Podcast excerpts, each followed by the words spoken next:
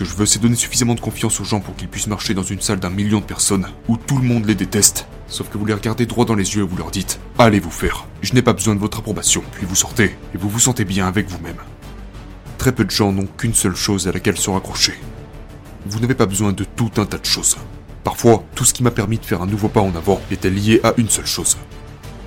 Et il faut garder en tête qu'une seule chose peut vous mener à deux choses, à trois choses, à quatre choses. Vous ne pouvez pas toujours marcher, vous savez, la tête baissée vers le sol. Vous devez apprendre à vous relever tout seul, autant de fois qu'il le faudra, durant ces combats et ces batailles. Vous devez être votre propre coach, vous devez être votre propre source de motivation. Et c'est ce que ma mère a fait tout au long de sa vie.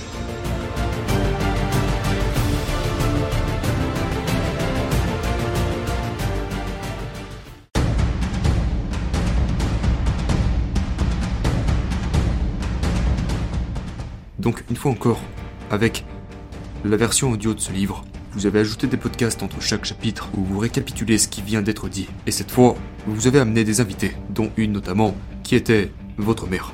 Et vous avez eu une conversation de 35 minutes où vous vous êtes assis avec elle et avez parlé des expériences qu'elle a eues avec votre père, à réfléchir sur tout ça. Et vous avez abordé pas mal de choses que vous avez choisi de laisser de côté dans le premier livre. Ce qui signifie qu'il y a eu un voyage que vous avez traversé pour arriver au stade où vous et elle, et en collaboration, vous êtes tombés d'accord de partager ça publiquement. Je veux dire, comment s'est passé ce processus? Parce que ce n'était pas l'idée de votre mère. Je veux dire, vous avez décidé de sortir un livre parce que vous pensiez qu'il serait utile, et maintenant des millions et des millions de personnes vous connaissent. Mais mis à part cela, vous savez, le, le, l'ampleur de votre notoriété atteint de plus en plus de personnes différentes. Du coup, quel a été le parcours pour arriver à ce stade? Eh bien, ça ne vient pas de moi à 100%. Je veux dire, j'avais déjà raconté, vous savez, un paquet de choses sur moi qui sont, vous savez, assez embarrassantes dans mon premier livre. Mais donc pour elle, cela l'a en fait vraiment aidé. Elle a dit wow, s'il a trouvé le courage d'aller là-bas et d'exposer tout ça aux gens, peut-être que moi aussi je peux le faire. Vous savez, et donc ce processus m'a pris environ, ça m'a pris environ 4 ans de travail avec ma mère. Parce que, vous savez, elle a été très abîmée par ce qu'elle a vécu. Et moi aussi. Mais je savais que personne ne viendrait me sauver, donc je suis allé de l'avant et j'ai dû assumer tout ça. Mais ma mère a vécu d'une manière assez différente. Sauf que quand je suis arrivé avec mon premier livre, ça a vraiment commencé à la réveiller, et elle a pensé genre, pourquoi je m'en soucie autant? Pourquoi je me soucie autant de ce que les gens peuvent penser de moi, de ce que j'ai traversé? Pourquoi, pourquoi je fuis mon passé en essayant de rejeter tout ça sur les autres? Pourquoi je m'inquiète autant de ce qu'ils peuvent dire de moi? Genre, il y a des choses dont j'ai parlé, vous savez, qui sont assez embarrassantes pour certaines personnes. Mais elle est arrivée à un point dans sa vie où elle a pu, vous savez, arrêter de s'en soucier parce que nous avons tous nos propres problèmes. Personne ne vit. Je veux dire, c'est tellement drôle pour moi qu'il y a encore des gens qui sont là en train de commenter sur d'autres personnes à propos de ce qu'ils font de leur vie, à scruter la vie des autres. Et je ne sais pas comment ils peuvent encore tolérer faire ça. Quand Parce que je vous garantis, là c'est facile parce que vous n'êtes pas là en face de moi. Mais si je pouvais ouvrir votre putain de porte, bande d'enfoirés, co comment Qu'est-ce que tu trouverais à dire? Et je sais que c'est le cas pour absolument tout le monde. Les gens adorent envoyer de la haine sur les autres, mais ils se tiennent bien à l'écart pendant qu'ils le font. Et donc, avec ma mère, on a traversé ce voyage ensemble. Et cela lui a permis de sortir de cette tanière et de réaliser, ouais, allez tous vous faire. Vous savez, je suis une personne qui a l'habitude de... Ce que je veux, c'est donner suffisamment de confiance aux gens pour qu'ils puissent marcher dans une salle d'un million de personnes, où tout le monde les déteste. Sauf que vous les regardez droit dans les yeux et vous leur dites, allez vous faire, je n'ai pas besoin de votre approbation. Puis vous sortez, et vous vous sentez bien avec vous-même. Et vous avez aidé votre mère à faire ça. Et maintenant elle peut regarder le monde entier et dire, ouais, j'ai épousé un putain d'enfoiré qui m'a étouffé presque jusqu'à la mort. J'étais au fond du trou. Et j'ai pas de problème avec ça.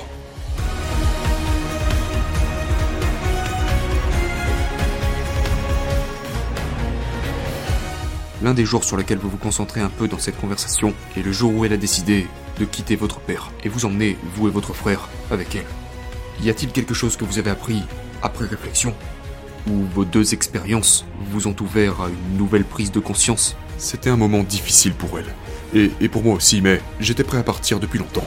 J'attendais juste qu'elle trouve enfin le courage de le quitter. Et je ne pense vraiment pas que... Je pense que c'est à partir de là que les dégâts ont vraiment commencé. À partir du moment où elle l'a quitté et que son combat s'est arrêté. C'est un peu comme quand vous courez 160 km. Au moment où vous vous asseyez, votre corps vous dit on arrête, ça suffit maintenant. À la seconde où elle l'a quitté,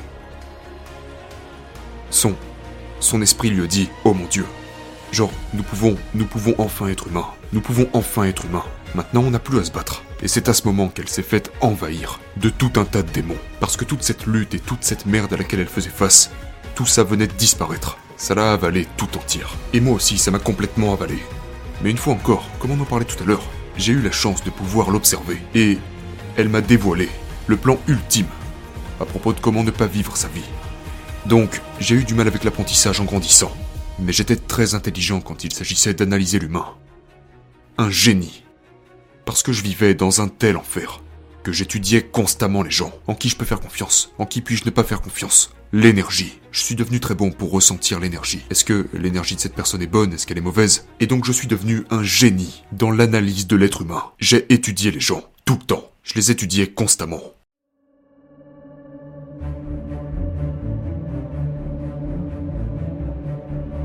Elle parle également dans cette conversation avec vous du fait qu'elle avait envisagé de se suicider. Oh ouais.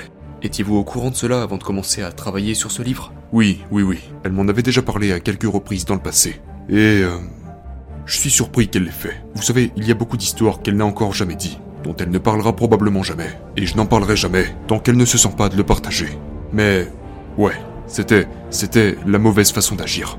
Et donc je lui ai attribué le mérite d'avoir trouvé la force de dire ok, je dois continuer sur cette voie et aller chercher ce que l'avenir me réserve.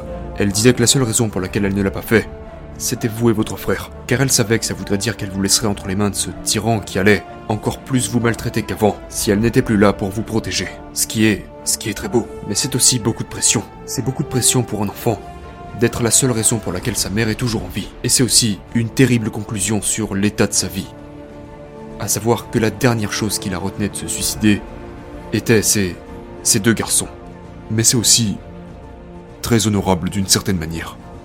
Parce que très peu de gens n'ont qu'une seule chose à laquelle se raccrocher. Vous n'avez pas besoin de tout un tas de choses. Parfois, tout ce qui m'a permis de faire un nouveau pas en avant était lié à une seule chose. Et il faut garder en tête qu'une seule chose peut vous mener à deux choses, à trois choses, à quatre choses.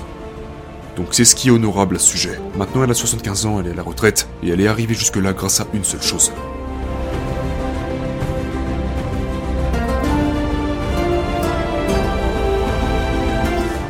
Comment... Je veux dire, vous avez eu cette conversation avec votre mère pendant la production de ce livre audio. Vous avez eu une conversation difficile à avoir, ne serait-ce qu'en privé, avec deux micros en face de vous, sachant parfaitement que cela va être écouté par des millions de personnes, que ça va être scruté, décortiqué, étudié, à quel point est-ce difficile de voir votre mère se confier sur des expériences qui ont été traumatisantes pour vous, puis rouvrir ses blessures devant vous et parler de ça devant des millions de personnes. Oh, c'est. C'est dur, mais. C'est nécessaire. Pourquoi? Pour pouvoir s'approprier ses propres traumatismes.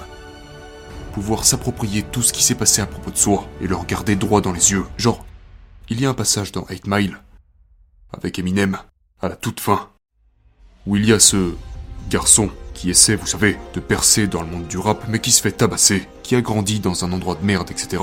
Et il est là genre, comment je vais faire? Pour gagner ce battle de rap Parce que mon meilleur ami s'est fait tirer dessus, ce mec a couché avec ma copine, toute cette merde. Et du coup, ce qu'il fait, pour maximiser ses chances de remporter ce battle de rap, il se dit Je vais vous raconter chacune de ces putains de choses qui me sont arrivées. Je vais juste vous le dire. Et c'est comme ça que je vois la vie. Et maintenant c'est aussi comme ça que ma mère voit la vie. Je vais juste vous dire toutes ces choses à propos de moi. Je ne vais pas me cacher. Je ne ferai rien de tout ça. Et c'est une sensation rafraîchissante. Quand vous pouvez vous présenter devant des millions de personnes à travers un livre audio et que vous parcourez votre passé, que vous posez tout sur la table, et puis vous vous en allez. Il n'y a plus de secret.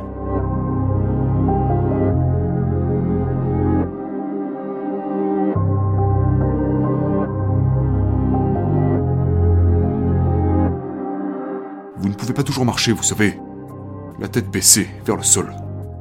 Vous devez apprendre à vous relever tout seul. Autant de fois qu'il le faudra, durant ces combats et ces batailles. Vous devez être votre propre coach. Vous devez être votre propre source de motivation. Et c'est ce que ma mère a fait tout au long de sa vie.